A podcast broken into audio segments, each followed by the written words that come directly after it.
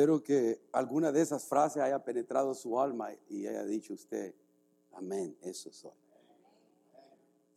Va rápido el video, pero alguna de esas palabras usted pueda decir, eso así me voy a definir ahora. Ya no me voy a definir por, por mis errores, por mi pasado, me voy a definir por lo que Cristo dice que yo soy. Y nosotros tendemos a eso, tendemos a definirnos por otras cosas, por el carro que tengo, por la casa que vivo, por la ropa que uso. Eh, y eso es lo que hay que borrar de nuestra mente, porque esa es la mentalidad que el mundo quiere ponernos, valorarnos por la clase de trabajo que tengo, por la, qué, clase de trabajo tengo, dónde trabajo. Ah, nada malo en tener cosas buenas, nada malo en poseer cosas que va de valor, pero las cosas no me dan el valor a mí, porque esas cosas se pueden ir rápidamente. En un momento, abrir y cerrar de ojos, pero el valor lo tengo en Cristo Jesús, el valor que Cristo le da a usted por quien es, única, exclusivamente por quien es usted en Cristo Jesús. Y a veces los errores o el pasado, las situaciones que hemos, hemos hecho en el pasado, situaciones o que nos han hecho o que nosotros hayamos hecho, tienden a querernos redefinir. Y, eso es donde debemos luchar. Por eso en esta serie de mi identidad en Cristo, en el estudio del libro de Efesios, vamos a ir estudiando. Eso es casi va a ser esto como una tercera introducción, bien dijo Pastor Dan, ¿no? Porque, pero vamos arrancando acá. Una vez comencemos con el, versículo 3 eh, en otro domingo, en otro domingo vamos a coger con, eh, en Efesios 1.3, pero al momento quisiera que abran sus Biblias ahí en, Efesios 1 y solo vamos a ver los dos primeros versículos, dos primeros versículos nada más en esta mañana. Hay que dele, dele gracias a Dios porque si tiene hambre se va a ir temprano. no, no sé. Ahora, hermano, la cosa es que debemos comenzar poniendo las cosas en el orden correcto, ¿no? Porque todas las verdades que hemos visto ahí, todas las verdades que hemos venido compartiendo, las que compartió Pastor Dan, las que compartí yo anteriormente acerca de nuestra identidad en Cristo, lo que miró en ese video, para que se apliquen a usted, para que se apliquen a un ser humano, primero tiene que haber un hecho, debe haber una entrega voluntaria de mi vida a Cristo Jesús, una entrega voluntaria a reconocer que somos qué, que somos pecadores, que somos malos Ahora, decir que somos malos, que somos pecadores, es simplemente reconocer realmente lo que usted sabe si somos sinceros. Aquí no hay nadie que no peque, ¿o sí? Todos pecamos. Todos hacemos lo malo. Ya sea de, pensamiento, una acción, una mala motivación por la que aún estamos haciendo algo bueno, pero si no es con una buena motivación, eso, inclusive eso es malo. Tiene que ver, la motivación tiene que ser pura, tiene que ser limpia. Y Santiago dice que si no hacemos lo bueno pudiéndolo hacerlo, eso es contado como pecado. O que estamos bien fritos. Somos malos. Ahora, pero si nosotros pedimos perdón y nos arrepentimos, Dios nos limpia y nos perdona de todo pecado. Hay una palabra en el griego que se dice metanoia. Diga, metanoia. Ese es arrepentimiento. Es la palabra arrepentimiento que significa cambio de mente, vuelta, ¿no? En U, un cambio de 180 grados, ¿no? Iba en esta dirección, ahora voy en esta dirección. Iba en rumbo al mundo, hoy voy en rumbo, hoy caminando bajo los principios y mandamientos de Dios. Este era, ahora sí, cuando damos vuelta, cuando doy la vuelta y me arrepiento de mis pecados, le pido perdón a Dios por lo malo que, hemos, que he hecho, por toda la cochinada que hemos hecho, porque hay que llamarle por lo que es. Algunos hemos hecho cochinadas de cochinadas, ¿sí o no? Pero, eh, pero la sangre de Cristo limpia todas las cochinadas, gloria a Dios. No hay nada que la sangre de Cristo no limpie, nada en absoluto en este mundo. Si un corazón sincero se arrepiente, Dios lo perdona. Lo perdona. La gracia de Dios, la gracia de Dios y la misericordia es indescriptible. Ahora, pero alguna gente podría decir, yo no soy tan malo, no le hago mal a nadie. Inclusive ahora le puse agua al perro. Ahora le di de comer al gato. Aunque yo creo que los gatos no, son del, no van a ir al cielo. Los perros sí. Pero no, yo no le hago nada mal a nadie. No le hago ni bien ni mal. ¿no? Ahora, Dios nos dio un estándar. Dios tiene un estándar Y si nos ponemos a pensar en el estándar de Dios, por ejemplo, para entrar al cielo, y si usted llega delante de Dios y Dios le pregunta a usted, y voy a usar esta hermano David porque está aquí, le dice el hermano David, hermano, mi hijo te ves guapo, te ves un poco fuerte, pero si, ¿por qué yo te debo dejar entrar al cielo? Davidito, chulo, lindo, ¿no? ¿Por qué te debo yo dejar entrar al cielo? ¿Qué, le diría el hermano? ¿Qué diría usted? ¿Por qué? ¿Bajo qué méritos puedo yo entrar al cielo si el estándar de Dios es qué? Perfección completa y total. Y aquí todavía no hay ningún perfecto, ¿no? No hay ninguno. No somos perfectos, somos malos. Pero algunas veces la conciencia y nosotros, el estándar de nosotros lo bajamos y pensamos que porque no hago nada malo a nadie, porque no le hago mal a otras personas, yo no soy tan malo y Dios me va a dejar entrar al cielo si me hace esa pregunta, porque no soy tan malo. Y la, no es cierto eso. Y déjenme probarlo. Con los diez mandamientos, no vamos a ir a través de los diez mandamientos, solo le voy a hacer tres preguntas. Y ustedes me, me contestan, pero con voz fuerte y convincente. Amén. ¿Alguna vez usted ha mentido? ¿Cuántas veces? ¿O cómo se le llama a una persona que miente? Mentiroso. ¿Alguna vez ha robado, aunque sea una cosa que no, quizás no tenga mucho valor para usted? Porque, ¿no? Porque dice, no, y si no era nada, no era nada. Bueno, al que le robó era algo. al que se lo quitó, sí. Ahora, ¿cómo se le dice a alguien que roba? Ratero, digamos ladrón, ¿no? Entonces, Ahora, Jesucristo y los diez mandamientos dice, no adulterarás, no adulterarás. Pero Jesucristo lo llevó a otro nivel más alto y dice, oíste que fue dicho, no adulterará, pero yo os digo que el que mira a una mujer para codiciarla, ya ha adulterado con ella en su corazón. ¿Cuántos han mirado a una mujer, un hombre, porque también las, mujeres tienen ojos, no, miran a, una, a un hombre para codiciarla? a una mujer. ¿Cuántos? Calladito, mentiroso. Oye, si usted ha hecho eso, ¿cómo se le llama a alguien adúltero? Entonces, por su propia boca y la mía, hemos reconocido que somos mentirosos, ladrón y adúltero. Y eso solo con tres de, los diez mandamientos. Porque los diez mandamientos, todo lo que nos quieren hacer es hacer despertar nuestra conciencia de que necesitamos un Salvador, de que somos malos. los diez mandamientos, la única función es decirnos, es imposible que yo agrade a Dios completamente. Necesito a quién? Necesito que Jesucristo tome mi lugar en la cruz del Calvario. Y por eso el dilema de Dios fue, yo soy un Dios justo, puro y santo, pero también soy un Dios misericordioso y lleno de amor. Entonces tiene un dilema. ¿Les mando los rayos o los mando al infierno la condenación? ¿O les perdono por perdonarles? No.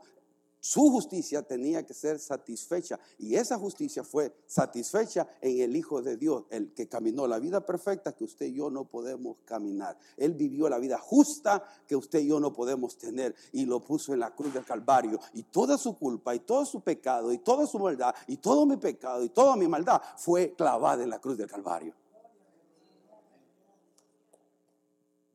Y ahí toda culpabilidad fuera toda autocondenación fuera. Y de ahí nace el vigor de servir a un Dios bueno.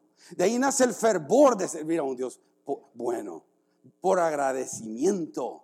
Y ahora tomo mi cruz y, hago lo que, lo que el Señor me dice. No lo hago solamente en mi Salvador, porque muchos lo dejan solo como Salvador. Ay, qué lindo mi Salvador, pero no como Señor. Señor manda. El Señor es amo. Él me dice, salta, yo salto. Él me dice, camina, yo camino. Él es mi jefe porque he sido salvo por misericordia, por gracia, única, exclusivamente. La Biblia y Pablo dice eso en Romanos 3:23. Dice que por cuanto todos pecamos, estamos qué? Destituidos de la gloria de Dios. Todos somos pecadores, no hay ninguno bueno. Dice también en otra parte, eh, eh, en Romanos, el apóstol Pablo. Todos somos malos. No hay ni siquiera uno bueno. O sea que la iglesia aquí es un hospital. Desgraciadamente todavía que usted y mucha gente tiene la idea de que aquí, aquí hay gente perfecta. Ah, ah. ¿Sabe cómo crecemos? Y lo dije el miércoles aquí. Crecemos en comunidad. Porque la hermana me va a frozar a mí por donde no me gusta mucho. Ah. ¿Y, ¿Y qué va a hacer eso? que yo quiera reflejar a Cristo Jesús en mi vida, porque me está rozando o me está tratando de una manera que no mucho me gusta. Ahora tengo que, Señor, ayúdame. Dame tu paciencia, dame tu sabiduría. ¿Y qué está haciendo eso? Me está haciendo crecer. Pero la gente piensa que va a ir a la iglesia y encontrar gente perfecta. Por favor. Cuando llegue usted a una iglesia perfecta, llámeme porque usted la va a ir a arruinar. No hay iglesia perfecta. Ahora, queremos hacerla en excelencia para Dios, queremos ser honestos y sinceros para Dios, queremos hacer lo mejor para Dios. Amén, hermano. Pero en eso los vamos a herir. Los vamos a rozar de, una, manera sin querer queriendo, como decía el chavo.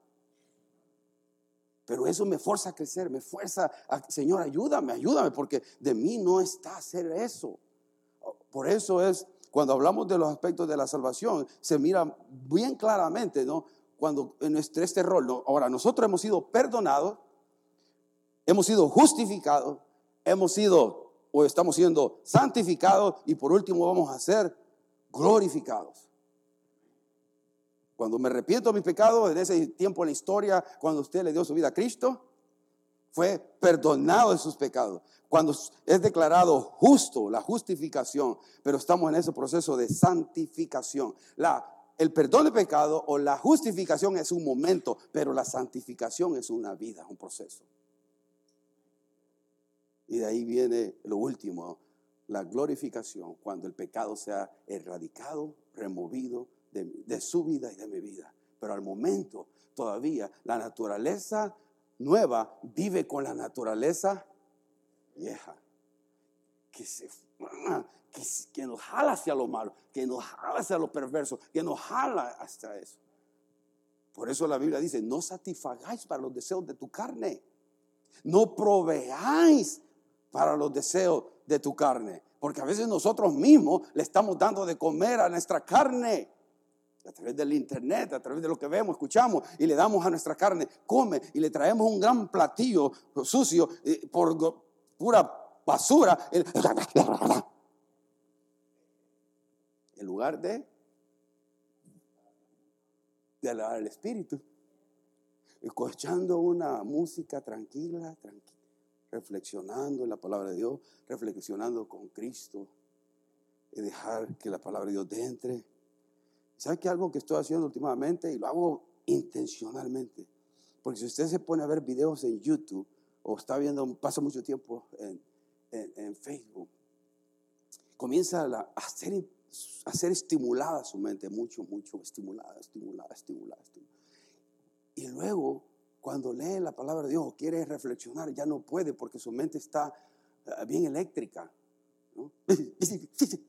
y no puede estar ni un, ni un momento de quietud, porque estamos sumamente sobreestimulados. Entonces, si usted abre la Biblia, que es blanco y negro,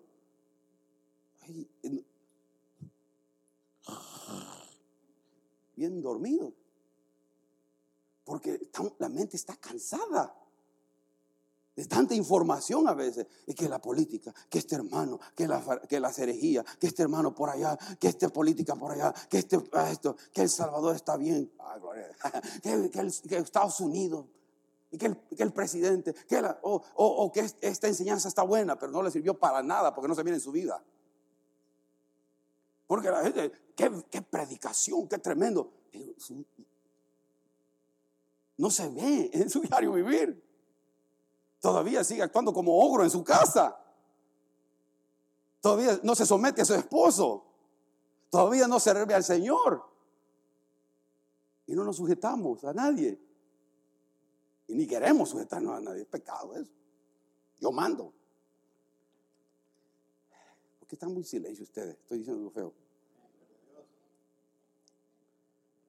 Ah, mire, en los tres aspectos de la salvación y eso lo estudiamos en los, en los hogares y ahí les va a aparecer. Porque quiero, para que usted encuentre su identidad, mi propósito también, primero que quiero estar seguro que usted entienda qué significa ser hijo de Dios. ¿Qué significa ser perdonado? Y en el pasado, que cuando usted se entregó a su vida, la pena del pecado fue tomada. Usted si muere, ya no va a recibir el castigo de su pecado porque usted ya pidió perdón, se arrepintió. Jesucristo nos perdona, nos limpia de todo pecado. Ya no estamos bajo condenación, estamos en la salvación de Cristo Jesús. Si usted muere, va al cielo porque se arrepintió. Ahora, pero también la salvación tiene un aspecto de nuestro presente. Quita el poder del pecado. ¿Quiere decir que es impecabilidad? No. ¿Quiere decir que ya no peco? No. Todavía pecamos, pero quita el control, el dominio del pecado. Venga, hermano, David, por favor, ayúdeme. Oh, ¿Para qué se siente aquí enfrente, pues, hermano? Estoy jugando. Por ejemplo, así no tenía el pecado. ¿eh? Trate de liberarse, hermano. No fuerte, solo pretenda. ¿no? pero el pecado los tenía, así, ¿no? En los vicios, en, alcoholismo, en droga. Y, yo, no, no, tú no vas. Y yo te digo, pero ahora en Cristo Jesús, el poder del pecado, el dominio del pecado, the grip, dicen en inglés, the grip of sin, ya lo rompió Cristo Jesús. Y ahora, mire, que está libre. Pero no quiere decir que aunque esté libre no va a pecar, va a seguir pecando muchas veces. Usted y yo lo sabemos. Siénteme, gracias hermano. ¿Por qué? Porque todavía esta naturaleza está expuesta a lo... tenemos cosas malas en nosotros. La naturaleza pecaminosa todavía está en nosotros, pero ya quitó que en Cristo Jesús el poder del pecado, y siempre se los ilustro de esta manera, ¿no? Cuando llamaba el pecado antes, yo soy repetitivo, en un teléfono, y suena un teléfono, imagínense, porque algunos ya no saben qué es un analog phone, de esos que estaban en casa, ¿no? Si usted los podía ver en un museo por aquí, así. O sea, y contestaba el teléfono. Y, el, pecado llamaba. Antes de Cristo, usted decía, y se ponía a platicar. Qué bonito. Y, platicaba toda la noche y nada, y nada pasaba. Pero ahora que usted tiene Cristo, llama el pecado. Usted, no, no, no, no. No, no, no estoy, ¿verdad? No estoy. Y algunas veces, no, no, no, no, no, no, eso no. Viene la tentación, ¿no? Viene, o levanto el teléfono, no, no, no, no, no, porque sé lo que voy a sentir después. No, no, en el nombre de Jesús, ayúdame, Señor, ayúdame. Ya esa lucha quiere decir de que usted ha nacido de nuevo. Y que ya no le da lo mismo. Cuando antes, oh sí, véngase. Pero hoy hay una lucha, porque ya me doy cuenta de que el poder del pecado, el control del pecado, fue roto por la gracia de Cristo Jesús en mi vida. Usted tiene el poder, hermano, créame lo que le voy a decir. Usted tiene el poder de decir no al pecado. Tiene dado por el Espíritu Santo. Yo tengo el poder. Que ahora cedamos a la tentación es otra cosa. Pero ser tentado no es pecado. Ceder a la tentación es pecado. Pero tenemos el poder. Por eso les digo que si nosotros alimentáramos más nuestro espíritu a través de la lectura, la oración, mi servicio a Dios, el uso de mis dones, los dones naturales que Dios me da, vamos a estar firmes y lo hacemos consistentemente y fielmente bien a Dios, bien a Dios, vamos a estar bien. Si no dejamos de congregarnos, como muchos tienen por costumbre, vamos a estar bien a largo plazo. Bien, permanecer firme. Porque es posible, si no, pues estamos diciendo, eh, no se puede. ¿Para qué? Ya mejor vivamos como vivamos el Señor ya viene de todas maneras. No, eso es derrotista, ese es fatalismo. Y queremos En Cristo Jesús hay victoria. Hay victoria. Y, el último, eh, que no se mira ahí, que lo puse muy abajo, la presencia del pecado va a ser erradicada, donde hay un cuerpo glorificado, donde ya el, del pecado ya no toma ningún control, ningún control por completo nosotros. Imagínense su vida sin la presencia de ese veneno, de esa esa levadura en su cuerpo ahorita del pecado. Imagínese eso.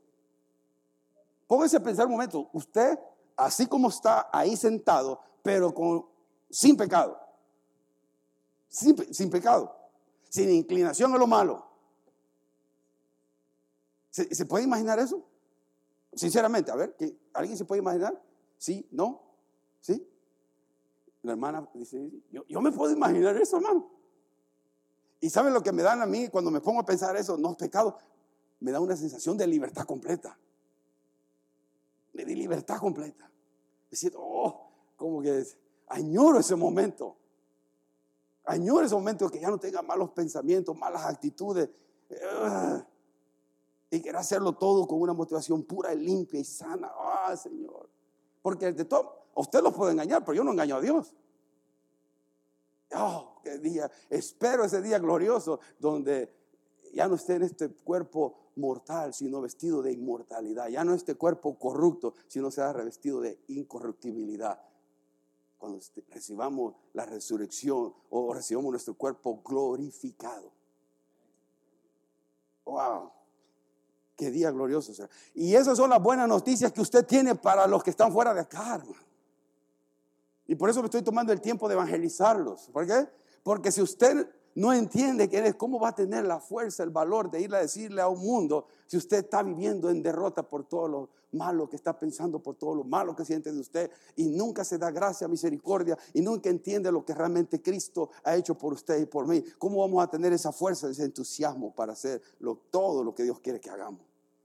Todo aquí se va a quemar, hermanos. Todo se queda. Sé que me estaba viendo en el espejo el otro día y pasé, iba viéndome, me iba viendo así y, me hice así, no sé por qué. ¿Y sabe qué pensé? Mira, estoy viejo yo. no sé si le ha pasado a alguien. Para ustedes será, pero yo, sé que sí, sí me dije eso, Fabián. ¿Alguien de ustedes ha hecho eso? Ah, hasta ahora se dio cuenta el hermano. Pero, wow, o sea, que yo he mirado fotos de 21, 22 años y todo. vamos más, cada día más cerca del cielo. Hermano, en 100 años, en 100 años, ya no estamos aquí. Póngale algunos menos. es la realidad, hermanos. Ahora, ¿por qué me voy a estar preocupando y afanando por cosas que no tengo control? Póngase a pensar que en 10, 15, 20 años, 25, 30, 40 años, pero de seguro 100 años, todos vamos a estar así en blanquito. claro, pero vamos a estar allá mientras seamos glorificados. Ausentes del cuerpo, presentes con Cristo Jesús. Hasta que el cuerpo también sea resucitado y no, e, hasta ese día glorioso que esperamos todos, habla primera Tesalonicenses 4, ¿no? Y, y, primera Corintios 15 que habla de la resurrección. Oh, pero mientras tanto nos toca eh, pensar y, y, invertir en las cosas del reino, hermano. En las cosas que permanecen. ¿Y cree usted que cuando allá en el cielo, y, hay gente de carrera, yo mi respeto, pero estoy diciendo, y nos gustan los títulos a nosotros, pero cree que allá en el cielo cuando llegue va a estar con su título doctor. ¿Dónde lo pongo, Señor? Por aquí. Ah, nosotros aquí, aquí, nosotros tenemos un amigo doctor, ah, mi amigo doctor, mi amigo abogado. Yo por eso me junto con Luis, ah, mi amigo, mi amigo. ¿ah? Y no, no, me, no me, allá no va a servir de nada eso, hermano. Allá solo se trata de un hombre, Jesucristo, y se acabó. vamos a estar bien. Nada de lo que está aquí en este mundo tiene el mismo valor que nosotros le damos en la eternidad. O sea, tiene su sentido de ser ahorita, pero es para qué? Para glorificar a Dios. Para glorificar a Dios, todo lo que somos, mi trabajo, quiero ser médico para la gloria de Dios, quiero ser abogado para la gloria de Dios, quiero ser trabajador del campo para la gloria de Dios, quiero hacer lo que quiera hacer para la gloria de Dios. Todo. Romanos 3:23, por cuanto todo lo que hagamos, hagámoslo como para Él, para el Señor, ¿no? Efesios 1, 1. Ya llegamos, hermano. Efesios 1, 1. Solo vamos a ver estos dos, estos dos versículos. Dice, Pablo, apóstol de Jesucristo, por la voluntad de Dios, a los santos y fieles. ¿En quién? En Cristo Jesús, que están en Éfeso, que están en Fresno, que están donde la ciudad que usted esté.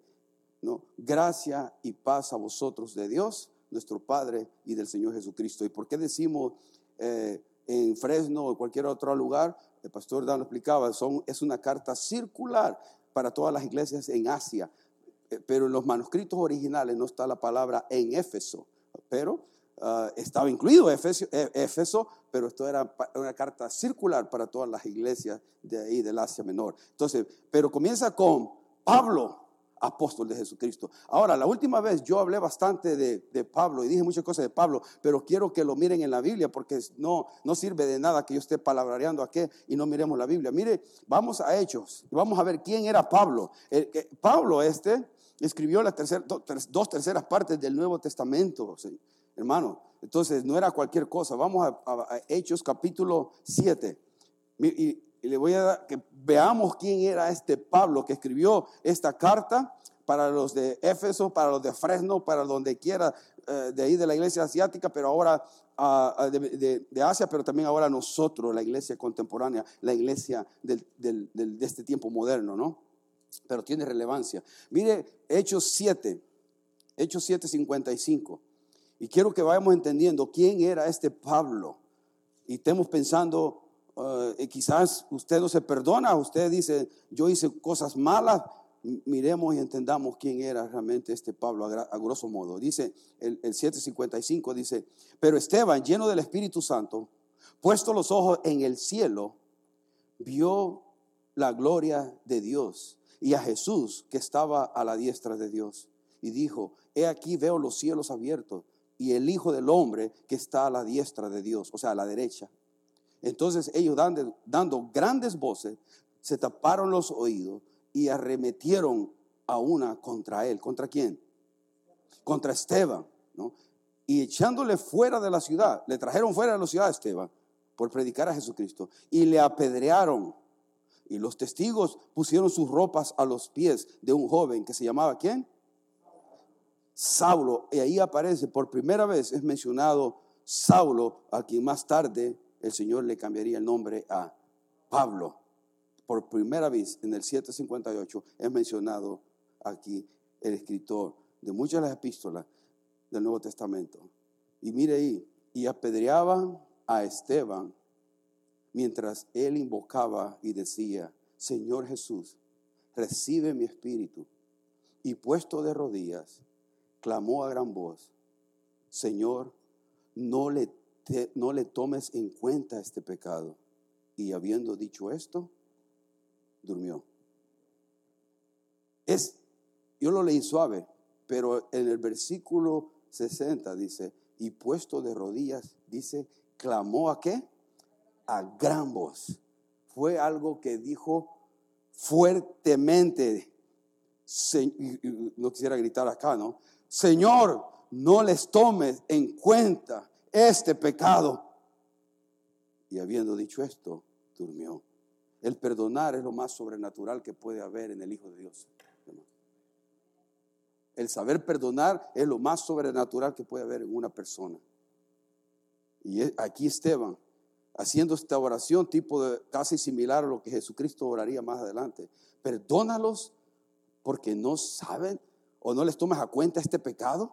No les tomes a cuenta que me están matando a pedradas. Si nosotros por menos de eso no perdonamos. Si quizás de nosotros hubiera salido otro clamado o salido otra oración. Señor, mándale rayos. Pero la oración de Esteban, no le tomes a cuenta. Y aclamó gran voz y murió intercediendo por los que le están apedreando, solamente por predicar a Jesucristo. ¿Cómo está en el área del perdón? ¿Cómo estamos en el área del perdón? ¿Nos perdonamos? ¿Perdonamos a nuestras esposas? ¿Le damos gracias a nuestro esposo? ¿A nuestros hijos? ¿Dejamos ir las faltas, los errores de, los demás? ¿O, las mantenemos ahí? Esta me las paga porque me las paga. Pero no lo decimos así, solo decimos, me las va a pagar. Lo adornamos. Pero el perdón, el dejar ir. Yo, siempre, Rudy y yo decimos algo, ¿no? Siempre vivimos en estado de perdón, porque imagínense si no viviéramos en estado de perdón. ya me hubiera dado algo en la comida. O en la noche. Una vez le pegué dormido, dormido. Yo estaba soñando, puse las manos así y así estaba. Y, me, comencé a tener pesadillas y, hasta comencé a reprender y no podía mover la mano. Y dice, yo a la una, a las dos, a las tres, ¡pum! Y le pegué. Y ya pensó que lo había hecho adrede. No, perdóname. no, no, estaba soñando, hermano. Estaba soñando. Pero a veces vamos a herirnos, querer o no queriendo, los vamos a, los vamos a herir en el matrimonio. Si no vivimos en estado de, perdón, de darnos gracia, el matrimonio no permanece. No permanece. Tenemos que perdonarnos. Tenemos que darnos gracia y misericordia. A veces la mujer tiene que hacerlo mucho más con el hombre, a veces el hombre tiene que hacerlo mucho más con la mujer, pero los dos tenemos que hacerlo siempre. A nuestros hijos también. Pero mire, sigue diciendo ahí en el 8.1, dice, y Saulo consentía en su muerte. ¿En la muerte de quién? De Esteban. En aquel día hubo una gran persecución entre, contra las iglesias que estaban en Jerusalén y todos fueron esparcidos por la tierra de Judá y Samaria, salvo los apóstoles. Y hombres piadosos llevaron a, a enterrar a Esteban e hicieron gran llanto sobre él. Y mire el 3. Y Saulo asolaba la iglesia, entrando casa por casa para arrastraba a los hombres y mujeres y los entregaba en la cárcel. Ese era Pablo antes de ser, eh, o Saulo antes de ser Pablo, Saulo antes de ser Pablo. Ese era el hombre que todavía estaba ciego. Casa por casa, era el celo religioso de la religión judea para judía, para él el judaísmo estaba bien metido y él pensaba que estaba haciendo lo correcto hasta que, ustedes saben, Jesucristo se le presentó en, el camino de Damasco y cambió radicalmente la trayectoria de vida de Saulo. Y ahora le cambió el nombre y le puso, le dijo, vas a ser ahora Pablo, ya no Saulo más. Saulo significa, mire, Saulo significa, lo dije la última vez, aquel que es venerable. Pero el Señor le, le pone Pablo y significa pequeño u hombre de humildad. Pablo, hombre pequeño, no va contigo, pero hombre pequeño, hombre de humildad. O sea, y ustedes saben lo que Cristo hizo en la vida de Pablo. Lo, hizo pasar por cosas tremendas. Pero vio el tercer cielo también, pero lo mantuvo humilde. Otro pasaje, otro pasaje para ver, conocer a quién escribió esta carta, hermano para que cuando leemos Efesios usted se acuerde, se tenga presente quién le escribió. El capítulo 9, ahí mismo. Saulo, mire, Saulo, respirando aún amenazas y muerte contra los discípulos del Señor, vino al sumo sacerdote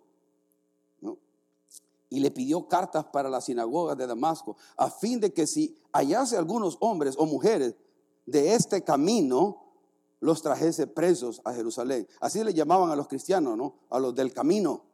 Todos los seguidores de Cristo en, la iglesia primitiva le llamaban los del camino. Pero Pablo fue al sumo sacerdote para decirle, dame documentos legales, dame un documento legal para que pueda yo este, ir y sacarlos de la casa y traerlos al Sanedrín para que sean juzgados, juzgados para muerte, para que recibieran su juicio, no para ir a las cárceles muchas veces, sino para que ahí mismo fueran muertos.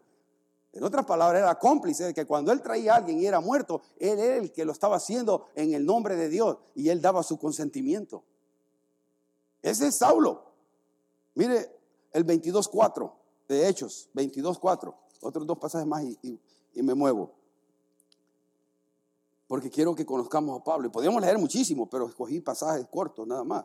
El 22.4 de Hechos dice, perseguía yo, hablando de su testimonio, ya ahí Pablo en esta parte ya declarando lo que él era antes. Perseguía yo este camino hasta la muerte. Miren la convicción de este hombre antes de venir a Cristo. Perseguía la iglesia, perseguía la iglesia de Cristo Jesús, perseguía a los discípulos de Jesucristo hasta la muerte con celo, con furia, con enojo, prendiendo y entregando en cárceles a hombres y a mujeres. Hermanos, y si mataban a, a un hombre y a una mujer y tenían hijos, ¿qué pasaba con los hijos? Quedaban solos, quedaban huérfanos. O sea, quiero que se meta que este hombre era perverso, era malo. pero para él estaba haciendo algo bueno delante de Dios. En el engaño, el engaño de la religión, hermano. El engaño de la religión. Espero que usted piense que aquí no tenemos religión. Aquí es una relación con Dios. No se aquí solo se trata de Jesucristo. No se trata de, de jerarquías tontas que se han metido a las iglesias. No, es bueno, es bueno, hay, tiene que haber estructura, es orden. No me refiero a eso, sino a la actitud de cómo vemos esas cosas a veces. Que pensamos que un hombre que como yo, somos pastores o, tenga cualquier título, ya no pecamos. por favor, caminamos en el aire. Yo, el hombre que, se parda, que, que habla mucho de sí mismo y que se cree muy, muy, muy, muy, muy. Yo quisiera preguntarle a su esposa y que me diga algo. La esposa rápido lo pone a uno en su lugar. Porque los conocen. Los conocen perfectamente. Aquí le puedo engañar yo, pero ella sabe quién soy yo. ¿Eh? Nada de hum y nada. bueno, mire el último pasaje, el 26, el capítulo 26. El, el, 9, el 26, y vamos a leer del 9 en adelante. Mire, yo ciertamente había creído mi deber hacer muchas cosas contra el nombre de Jesús de Nazaret. Eh, hablando otra vez Pablo de su testimonio. Lo cual también hice en Jerusalén. Yo encerré en cárceles a muchos santos, habiendo recibido poderes de los principales sacerdotes. Y cuando los mataron, oiga bien, yo di mi voto. ¿Los matamos? Sí, dijo Pablo. Y muchas veces, castigándolos en todas las sinagogas, los forcé a blasfemar y enfurecido sobremanera contra ellos, los perseguía hasta las ciudades extranjeras. Wow. No, Pablo estaba bien ciego espiritualmente, hermano, pero estaba sinceramente, Pablo estaba sinceramente equivocado, pero era sincero el hombre. El hombre estaba siendo sincero. Lo que hacía, erróneamente hablando, lo hacía en el nombre de, Dios, pero eh, Dios se le tiene que aparecer para abrirle la ceguera espiritual. ¿Con qué quiero decir con eso, hermano? Que si usted tiene un amigo o una amiga o alguien, un pariente que no mira las cosas espirituales de la misma manera que usted las ve, tenga paciencia hay que amarles, hay que orar por ellos, hay que, hay, que orar, hay que mostrarles el amor de Cristo en acción también, pero no podemos darle con la Biblia en la cara para que despierte. Abre tus ojos, no, no, con, con mansedumbre, con respeto, con amor, porque están ciegos espiritualmente. ¿Y quién es el único que quita la ceguera espiritual?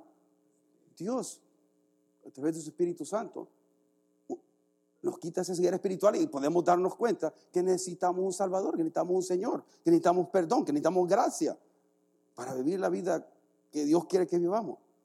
Por eso yo digo, pensando en Pablo, pensando en esto que Pablo estaba, que vivió y quién era antes, antes de que viniera el Señor, tengo, piensa usted que Pablo no tuvo noches en las cuales él decía, yo es que yo era muy malo yo no puede ser, es que yo, yo maté a gente, yo miré a aquella familia, a aquellos niños quedarse huérfanos porque yo, yo di mi voto para que mataran a sus padres. Oh, aquel hombre inocente que todo lo que quería era compartir de mí, de, Cristo, y ahora que yo entiendo quién es Cristo, ahora yo me siento mal, me estoy... Ah. ¿No cree que tuvo días así Pablo batallando?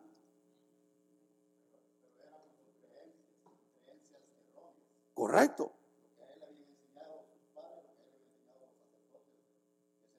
Ya.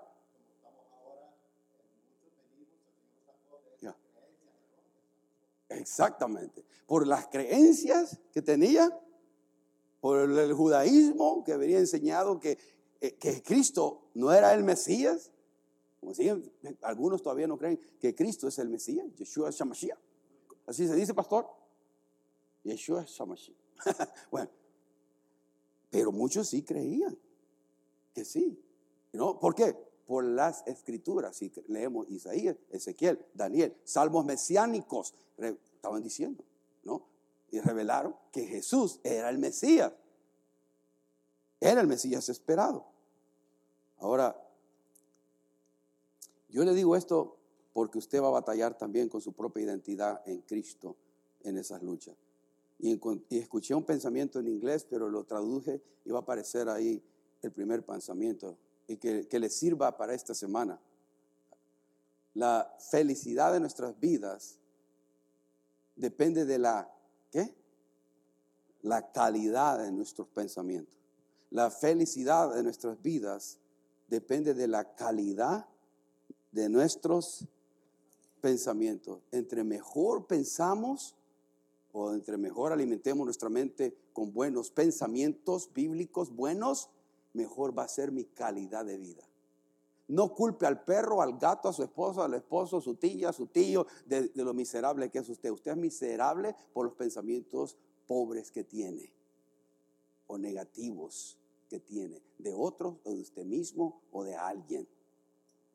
Usted tiene la palabra de Dios para alimentarla y, informar su mente y su conciencia con las cosas que Dios quiere que pensemos de nosotros mismos. Ahora, eso es un pensamiento, lo dijo Marcos Aurelio.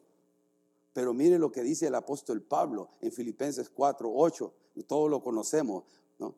Por lo demás, hermanos, todo lo que es verdadero, todo lo honesto, todo lo justo, todo lo puro, todo lo amable, todo lo que es de buen nombre, si hay virtud alguna, si algo digno de alabanza, ¿en esto qué? En eso está pensando todo el tiempo, en todo lo que es, o yo, y yo también me lo digo, en todo lo que es verdadero, todo lo que es honesto, todo lo que es justo, todo lo que es puro, todo lo que es amable, todo lo que es de buen nombre, todo lo que es digno de alabanza, todo lo que es santo, puro. E, la palabra ahí pensar, lo más significa estimar, significa considerar. Estar siempre pensando estas cosas, permanecer pensando estas cosas. Ahorita, por ejemplo, está pensando algo. Puede que esté pensando algo bueno o esté pensando dónde va a ir a comer. ¿qué, tacos de, de, qué? ¿O qué restaurante voy?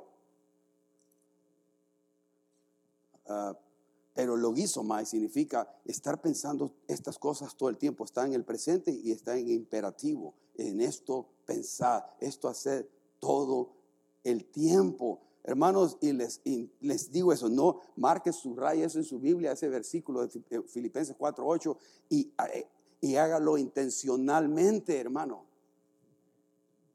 Para que cuando vaya a Facebook, cuando vaya a YouTube, cuando vaya a otras tanto, yo no tengo otros Instagram y otros Twitter y otra cosa, o, o la Internet en general, si usted está alimentando algo que no no va conforme a estos adjetivos de verdadero, de honesto, de justo, de puro, de amable, de limpio, de buen nombre, cierre eso y, mire otra cosa. Ahora, solo el Señor ya no quiere que me divierta. No, se va a divertir, pero busque algo que tenga esas, esas cualidades. Puede haber humor bueno, sano y limpio. Infórmese de cosas buenas. Porque si usted no lo hace, su vida va a ser afectada va a estar deprimida, va a estar deprimido, triste, no siente sentido a la vida. Es que es, es, porque los hermanos, es que es por mi esposa, es por el trabajo. No, es porque están eh, alimentando su vida todo el tiempo con pensamientos erróneos, negativos, eh, y está comparándose todo el tiempo. Estamos comparando, mira lo que tiene aquel, mira lo que tengo yo, mira lo que yo tengo menos, yo tengo más. Y todo el tiempo estamos descontentos con lo que tenemos. no, no es manera de vivir. Esté agradecido por quién es usted y qué tiene ahora. Si somos gorditos, estamos gorditos. Somos flaquitos, somos flaquitos. Somos, somos altos, digo yo. No. Si, usted es alto. Si somos, si somos bajitos, son bajitos. Pero contentos. Y que sea genuino, auténtico, no forzado. Porque se mira cuando alguien está forzando eso también. Todo acelerado por nada, por, acelerados por gusto, no tranquilos, auténticos, delante de Dios. Dios conoce cómo estoy. Pero la parte de ahí, hermano, ya termino, ya, ya con esto terminé. Mire, Pablo dice, Pablo, apóstol de Jesucristo por la voluntad de Dios a los santos y fieles en Cristo Jesús que están en Éfeso. Mire cómo dice Pablo de usted y de mí. y son la escritura. Dice, Pablo, apóstol de Jesucristo, por la voluntad de Dios. ¿eh? Él quiso que Pablo fuera apóstol y nos mira a nosotros santos y nos mira fieles. ¿Es usted santo y fiel? ¿Se considera santo y fiel? le pregunto de nuevo, ¿se considera usted santo y fiel? Santa Silvia, Santo Guillermo, los voy a canonizar a ustedes ahora todos. Somos santos, porque la Biblia dice que somos santos, significa somos separados, estamos separados, porque estamos en Cristo Jesús. Dios nos mira a nosotros santos y fieles en Cristo Jesús, no en, en, su comportamiento, no en su actitud. Nosotros tenemos dos lugares geográficos donde estamos. Aquí donde está usted sentado y está sentado en los lugares celestiales en Cristo Jesús, en Cristo Jesús. Esa es posicionalmente hablando. Su posición en Cristo está sentado en los lugares celestiales. Ya Dios nos mira así, como que usted nunca ha pecado, como que si nunca ha roto un plato, aunque haya roto toda la, toda la vajilla. Nos mira limpio, santo, sin mancha. Completamente. Ahora, por eso lo dice ahí, gracia y paz. ¿no? Gracia y paz. Gracia, esa bondad inmerecida de Dios y paz, no sé de quién se llama Irene, es la palabra Irene en el griego, para vosotros. De Dios, no de su trabajo, no de su casa, no de sus relaciones, no de mi ministerio, no, de la gracia y paz que viene de Dios por medio de la obra de Jesucristo. Padre, gracias por lo, tantas cosas que nos has dado en ti, Señor. Alabamos, bendecimos tu nombre. Señor, ayúdanos a todos ayúdanos a todos, empezando por mí, a poder glorificarte y honrarte, Señor. Señor, ayúdanos a quitar nuestros ojos de nosotros mismos, de nuestro, que tan bien o mal me estoy comportando, que tiene algo de bueno de examinar nuestra vida, analizarla, pero es más que todo que la pongamos nuestra mirada en el autor y consumador de nuestra fe, en Jesucristo. Y vernos como tú nos ves. Que no nos veamos débiles, sino fuertes en ti.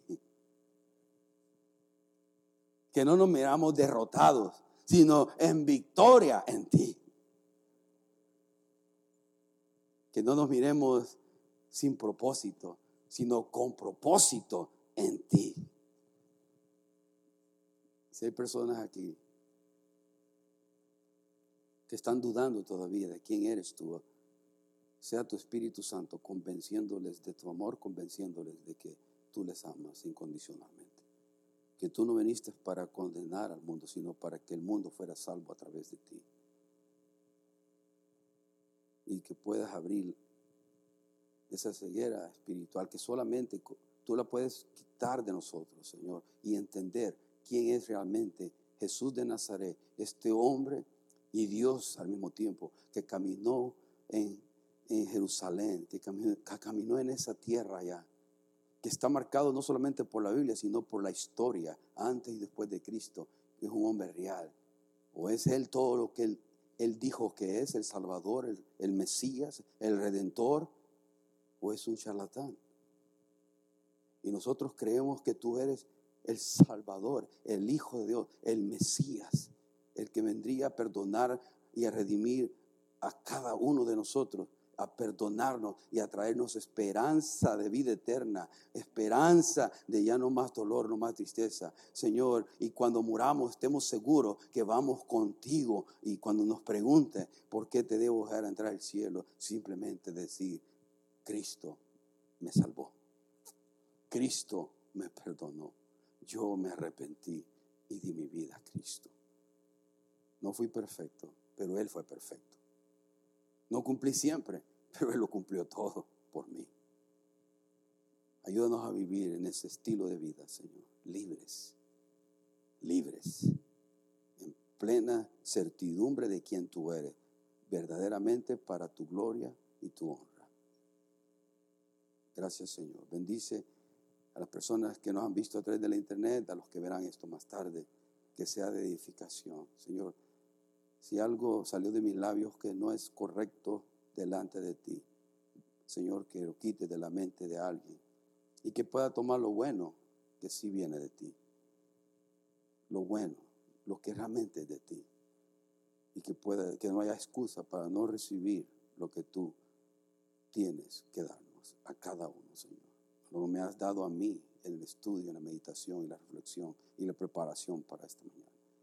Bendice eh, el resto del día a los que van a salir en este momento. Bendice a los que van a, sus, a comerse. Hay algo, darles un buen tiempo. En el nombre de Jesús.